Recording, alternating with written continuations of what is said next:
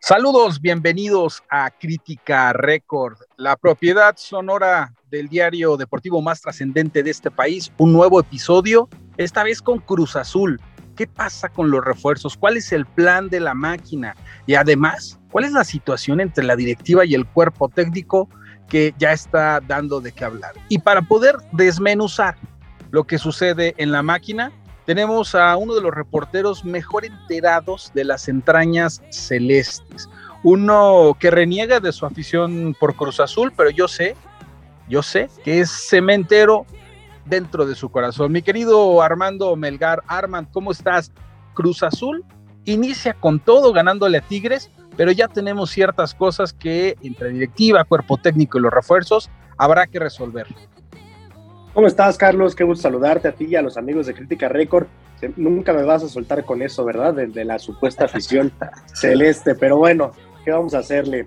Eh, parece que Cruz Azul se vive en dos situaciones, ¿no? Hay, hay como dos multiversos ahí en la Noria. En el deportivo, qué mejor arranque, imposible para Diego Aguirre ganando la Supercopa de la Liga y dándole un golpe de autoridad a la liga, ¿no? Entera ganándole a un Tigres pues que no tiene pies ni cabeza, pero tiene mucha cartera y Cruz Azul, como tú ya lo decías, sin refuerzos todavía. Bueno, ya, ya platicaremos de, de Rodo Rotondi. De hecho, más adelante vamos a platicar cuál va a ser el rol o cuál es la expectativa que hay por parte de Diego Aguirre con este jugador.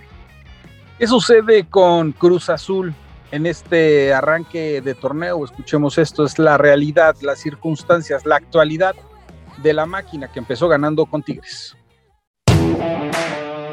La máquina celeste de la Cruz Azul ha comenzado la apertura con el pie derecho. La incorporación de Diego Aguirre ha sido bien vista en el conjunto cementero y los aficionados tienen las esperanzas bien puestas en el nuevo proceso al que se enfrentará el conjunto capitalino. Los dirigidos por el entrenador uruguayo no tuvieron una pretemporada normal, se fue Reynoso, han tenido muchas bajas y el plantel que se ha conformado tal vez no tiene la profundidad que tuvieron en algún momento, pero Aguirre comienza a plasmar su sello y los pretextos parecen no tener espacio en la noria. Los fichajes podrán llegar o no, pero la principal ya está. La contratación del entrenador sudamericano ha causado un efecto inmediato y su mano ya se ve plasmada en esta máquina. Los jugadores han comenzado a responder y aunque los resultados podrían darse y la afición empieza a confiar en el entrenador, definitivamente no todos están contentos con el uruguayo en el equipo azul. Record.com.mx, ahora en Spotify. De mejor forma no podía ser, sobre todo porque no han llegado todavía los fichajes que prometió Víctor Velázquez, el titular del Consejo de Administración de Cruz Azul, tres al menos antes de jornada 1. Sin embargo, no llevaron, no llegaron y lograron sacar armando un partido bravísimo contra otros Tigres que casualmente tampoco se han reforzado como es eh, la usanza del conjunto felino. ¿Qué le viste a este Cruz Azul que se mantiene de las épocas de Reynoso y que finalmente le dio para poder ganar en el volcán, en una, en una visita que generalmente se complica a cualquiera en la Liga MX?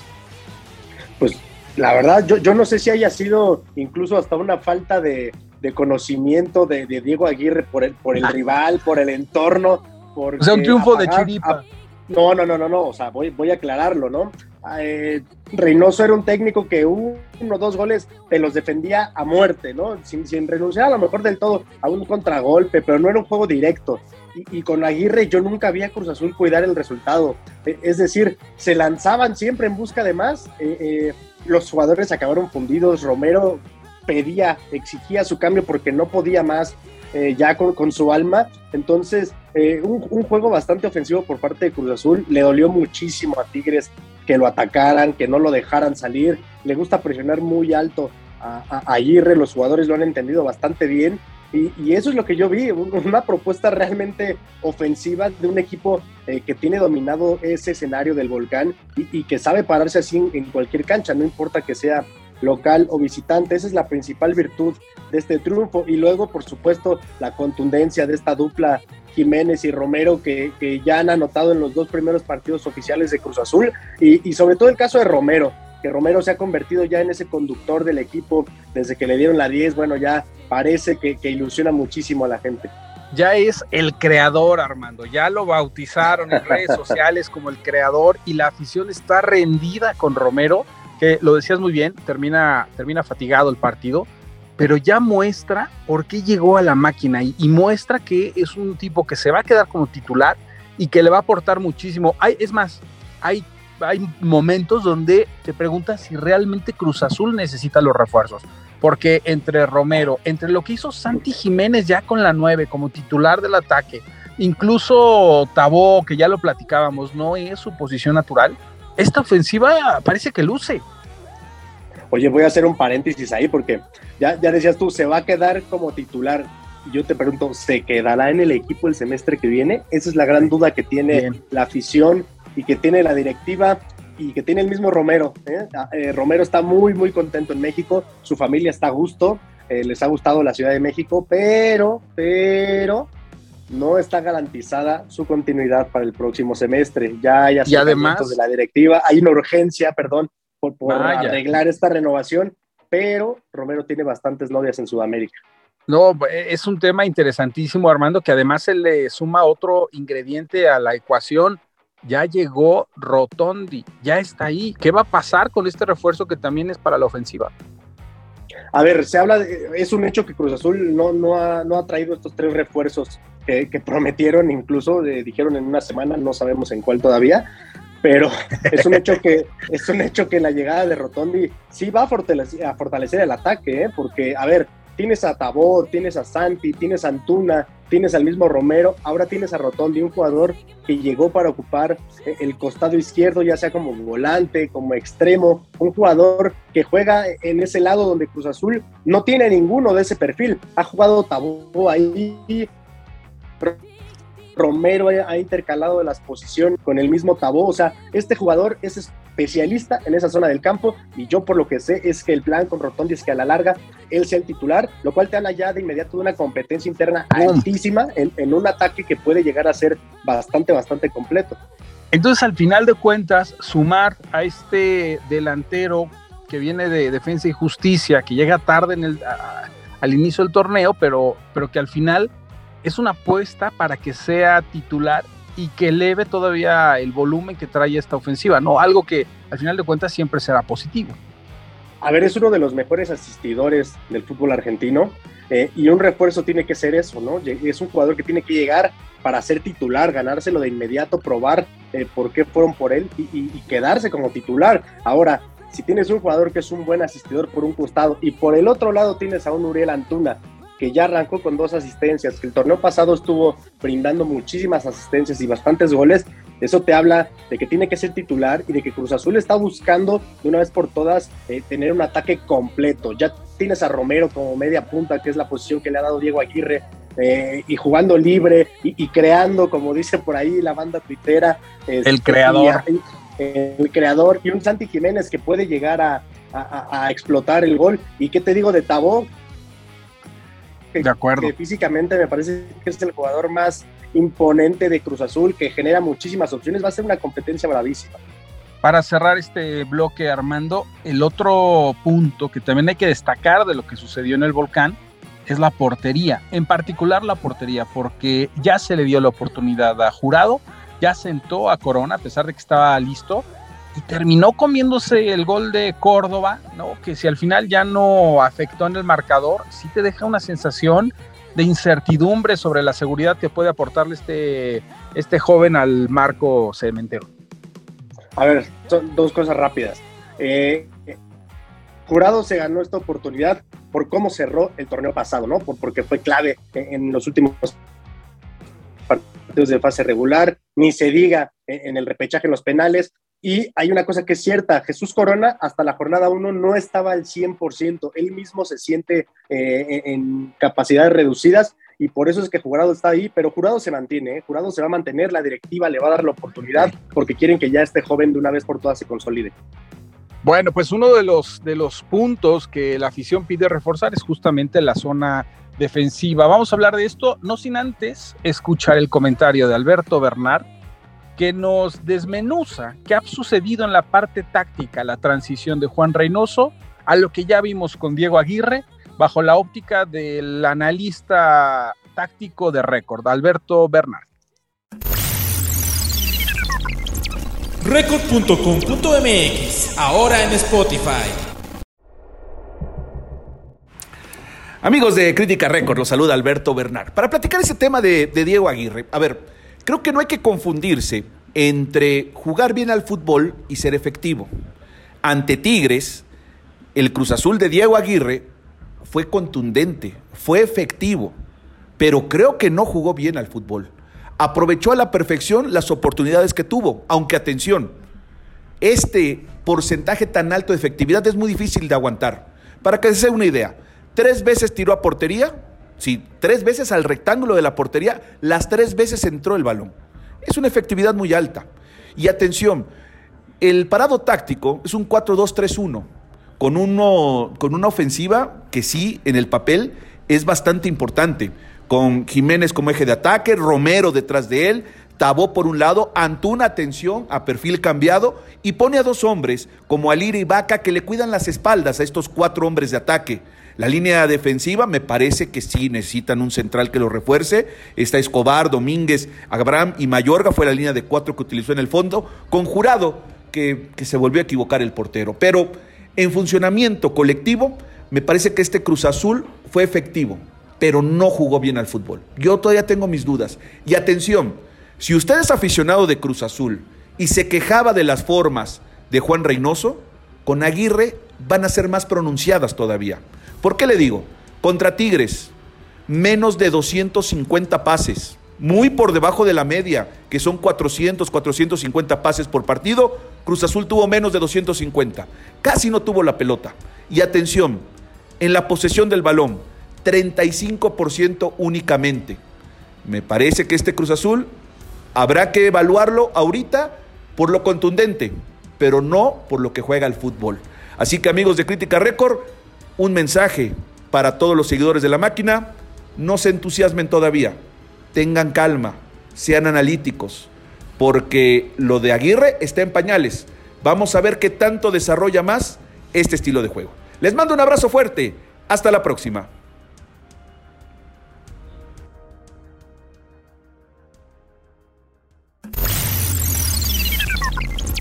Record.com.mx, ahora en Spotify. Diego Aguirre inicia su aventura en México con el pie derecho, ganándole a los Tigres en el volcán y justo con el comentario de Beto Bernat, entendemos cuáles son los movimientos, el dibujo, lo que está buscando en la cancha con este Cruz Azul Armando Melgar. Hay todavía una falta de credibilidad de la afición de Cruz Azul sobre su defensa y ahí es uno de los puntos de los que más se ha especulado la llegada de refuerzos, ¿no? Se hablaba de gente de la talla de Bruno Valdés, eh, perdón, Méndez, eh, en fin, han sonado muchos nombres en esta parte. ¿Qué sucede, Armando? Que no terminan de cerrarse este tipo de refuerzos. Y además, si tú crees que realmente necesita la máquina los fichajes en zona defensiva, ¿qué está pasando con la directiva que no termina de amarrar lo que la afición pide y lo que ya se habla de negociaciones con otros clubes? Ah, qué buena pregunta me haces, Charlie. y me la pones este. difícil a la vez. Eh, a ver, se, han dado, no, aquí no se han dado cualquier cantidad de nombres, a diferencia de otros mercados. Es verdad que se han colocado algunos, unos eh, han sido también destapados por nosotros a través del diario Record y que a la vez se han ido cayendo poco a poco. A ver, una cosa es la exigencia de, la afición y, otra cosa es lo que piensen en las oficinas de Cruz Azul. Eso me queda totalmente claro. Lo que, lo que piensen y lo que sean capaces de hacer. También. Que también parece que son dos cosas distintas.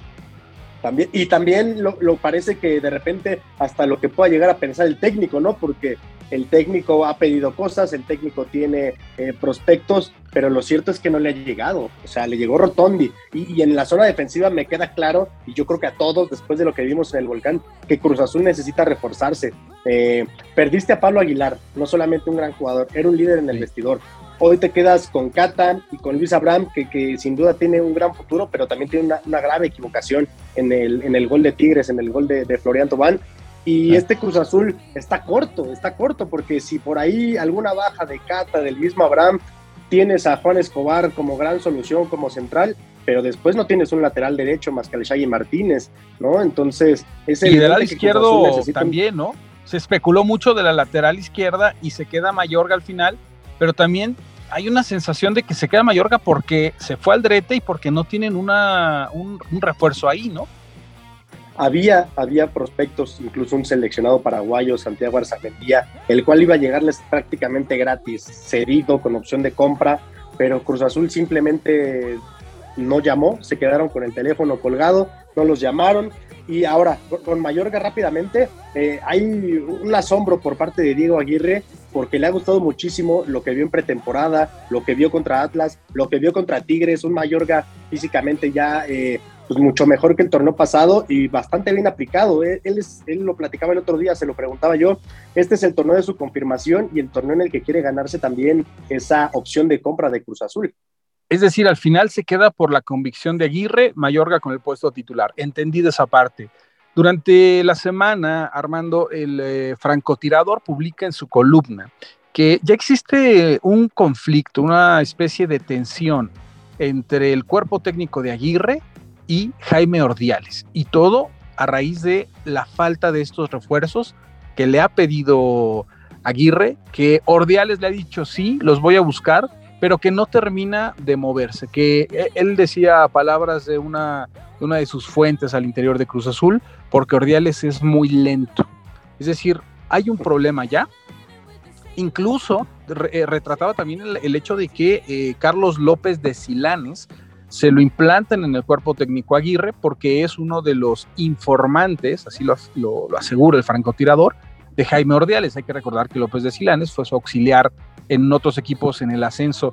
¿Qué hay de esto? ¿Qué percibes tú de esta relación que podría empezar eh, de una mala forma en este ciclo del técnico Charrúa? Bueno, primero, este, pues qué bárbaro el Franco, ¿no? No, se le va ninguna. y, segunda, este, a ver, eh, si tú te dices, si a ti te dicen vas a venir a dirigir a Cruz Azul, uno de los equipos más grandes que recién acaba de ser campeón, a lo mejor no tiene el mismo presupuesto de antes y te prometen tres refuerzos, pero tú llegaste con un mes de anticipación al torneo, ya jugaste la primera jornada, viene la segunda y todavía tienes más que un refuerzo, eh, evidentemente debe existir algún eh, cierto tipo de preocupación. No sé si de enojo, pero sí preocupación, ¿no? Se lo preguntaba yo al mismo Aguirre después del partido en el volcán y la verdad es que no supo qué, no supo qué responderme. O sea, Fue muy político. De plano, Sí, pero yo, creo que si, puedes leer entre líneas muchas cosas, ¿no? Y, yo sí percibí a lo mejor cierta, a lo mejor ahí sí cierta molestia, cierta incomodidad, porque no tenía nada que decirme, porque no tenía nada arreglado, porque no tenía nada seguro y, y está preocupado evidentemente porque no puede cerrar una plantilla que ya jugó contra el bicampeón, que ya jugó contra uno de los equipos más ricos, que va a jugar el próximo fin de semana contra el equipo que mejor juega en la liga. Entonces, sí, sí hay un, eh, poco de incomodidad, ¿no? De, inconformidad por no tener una plantilla ya 100% armada. Claro, eh, eh, mira, al final yo creo que Aguirre termina haciendo lo correcto, que es arropar al grupo que está hoy y decir, me la juego con los de casa, los de casa tienen con qué, que además venía justamente de un triunfo, ¿no? Sin refuerzos, es decir, le estaba dando la razón al plantel que ya estaba formado, pero no queda duda que no está a gusto con el tema de los refuerzos. ¿Qué será lo que más le pide Aguirre a Ordiales? ¿Cuál habrá sido una de las peticiones que se van a quedar inconclusas o, que por lo menos hasta ahorita están inconclusas, que más le peguen al técnico uruguayo, Armando? Y no está a gusto porque se lo estamos preguntando cada vez que, podemos, ¿no? Porque él mismo debe decir, bueno, esa no es mi ventanilla. Yo, yo sí, no ayuda, no ayuda mucho. Pero no, me los traen. Eh, ¿Cuál será la petición?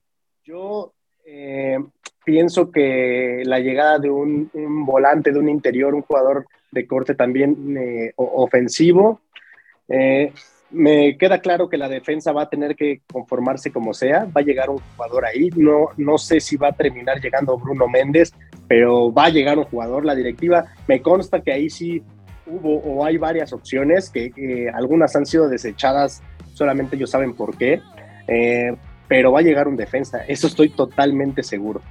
La cuestión del delantero también me parece, me parece dudosa. Yo creo que tampoco se va a poder conformar la llegada de un delantero. Están esperanzados en que Santi Jiménez eh, haga los goles y, que Iván le meta presión, Iván Morales. Correcto, porque hay que recordar que también se habló de que Morales iba a salir, pero en realidad él se queda apuntado como, como el relevo de Santi, ¿no? Por supuesto, es un jugador que, recién llegó, tiene 3, 4 años de contrato, era muy difícil que saliera, sobre todo si no podía cerrar a, otro delantero. Me parece que, el ataque se va a quedar así, como ya decíamos, también con la llegada de Rotondi, eh, por ahí te queda flotando Tabó, ¿no? Que, que pudiera llegar a tomar ese rol con Santi también. De acuerdo, y hay que recordar que tenemos una circunstancia especial este torneo, porque está encapsulado en cuatro meses y hoy pensar que tienes hasta la jornada 12, es decir, hasta el 5 de septiembre, para poder fichar, pues es absurdo, ¿no? Pensando en este torneo, quizás para, para futuro, para un mediano plazo podría ser, pero para este torneo ya los que lleguen van muy tarde. Un torneo, insisto, que es muy corto, que termina en octubre por el tema del Mundial. Armando, para terminar el podcast, para cerrar, el caso concreto de Vaca, uno de los jugadores más señalados por la afición, uno de los jugadores que trae además, eh, digamos, el, el, beneficio aquí sí de Jaime Ordiales, de arroparlo, de mantenerlo en el equipo, pero que además eh, anota en Tigres y, juega como titular, termina anotando en Tigres y se vuelve pues una de las respuestas que va a tener que ocupar sí o sí Aguirre durante este torneo. Mira, es, un caso ya, ya, ya hasta es chistoso lo, lo de Rafa Vaca, porque tiene cualquier cantidad de años en Cruz Azul. Hay, hasta memes muy, muy buenos, ¿no? Acerca de todo el listado de medio, no, de verdad, como juego de video. La carita del vaca escalando cada uno de los mediocampistas que han pasado por Cruz Azul en los últimos, qué sé yo, 8 o 10 años, con figuras como Marcone, como Aldo Leao, o sea, muchísimos jugadores, y ahí sigue. Lo que es verdad es que más allá del técnico en turno y, del, y del directivo que esté, porque no siempre ha estado Ordiales, pues Vaca se ha mantenido y Vaca ha jugado, ¿eh? Eh, es verdad que, en esta era no, no se perfila para ser titular, tiene que ser una solución por la baja de, Ignacio Rivero, que ya lo conocemos, eh, pero me parece que cuando esté Rivero volverá y cuando esté Charlie Rodríguez también, eh, él, va a ser el titular, ¿no? Esa es una verdad. Ahora, hay una cláusula en este torneo, una, de ciertos minutos jugados le garantizaría al menos un año más. una renovación una renovación. Por lo pronto, no hay intención de que él sea titular. No quiero decir que, quieran taparle la, renovación, pero es un hecho de que está fracturada la relación con la afición. Eh, él hace oídos sordos. Él, me consta que es un jugador bastante, bastante profesional, bastante sencillo. Eh, y bueno, son, cosas que, pasan en, muchos equipos. Muy bien, Armando Melgar, eh, reportero de récord con Cruz Azul. Para cerrar, ¿cuál es tu pronóstico de la máquina después de lo que vimos en jornada 1? ¿Para qué está el conjunto cementero en este torneo? Híjole, me, van a, me van a remeter contra mí los comentarios. Comprométete. Si no, llegan los refuerzos, si no pasamos de Rotondi, a este equipo eh, le va a dar para estar cinco o seis fechas muy bien y se va a caer se va a caer definitivamente porque le van a faltar soluciones al técnico, más allá de que haya jóvenes, no están listos. En el partido contra Tigres, en el Volcán, en uno de los escenarios más complicados, tenía cerca de ocho canteranos en la banca. Entonces, híjole, yo, creo que, no, que no se acostumbra a debutar, ¿no? Un club que no se acostumbra a voltear a fuerzas básicas. Estamos hablando que después del Cata, el representante de la cantera, digamos, eh, más actualizado, pues es Santiago Jiménez. ¿Cuántos años de diferencia hay entre uno y otro, no? Entonces, hay un serio problema ahí. Entonces, si no llegan los refuerzos, este equipo definitivamente, para, desde mi punto de vista, no le va a alcanzar para ser protagonista, pero ojo si llegan. Yo estoy convencido que después de lo que vimos, de lo que sorprendió Aguirre con su estrategia, a pesar de que no lleguen los refuerzos, Cruz Azul se va a meter a la liguilla para ser protagonista y al menos va a estar en semifinales. Veamos al final quién de los dos tuvo la razón. Mi querido Armando, gracias. No, de qué, ustedes. Y ojo, eh, no estamos cuestionando eh, la, calidad técnica de Diego Aguirre, que recién está mostrando su arsenal. Estamos hablando meramente de lo que tiene a su alcance. es ah, mucho, pero no sé hasta dónde. Ahí estás jugando ya para la tribuna, ya lo dijiste. Ya crees que sin refuerzos va a estar complicado Cruz Azul. Gracias por acompañarnos. Esto fue Crítica Record, la producción de Dan Sánchez, de Marcos Olvera. Nos escuchamos en el siguiente episodio.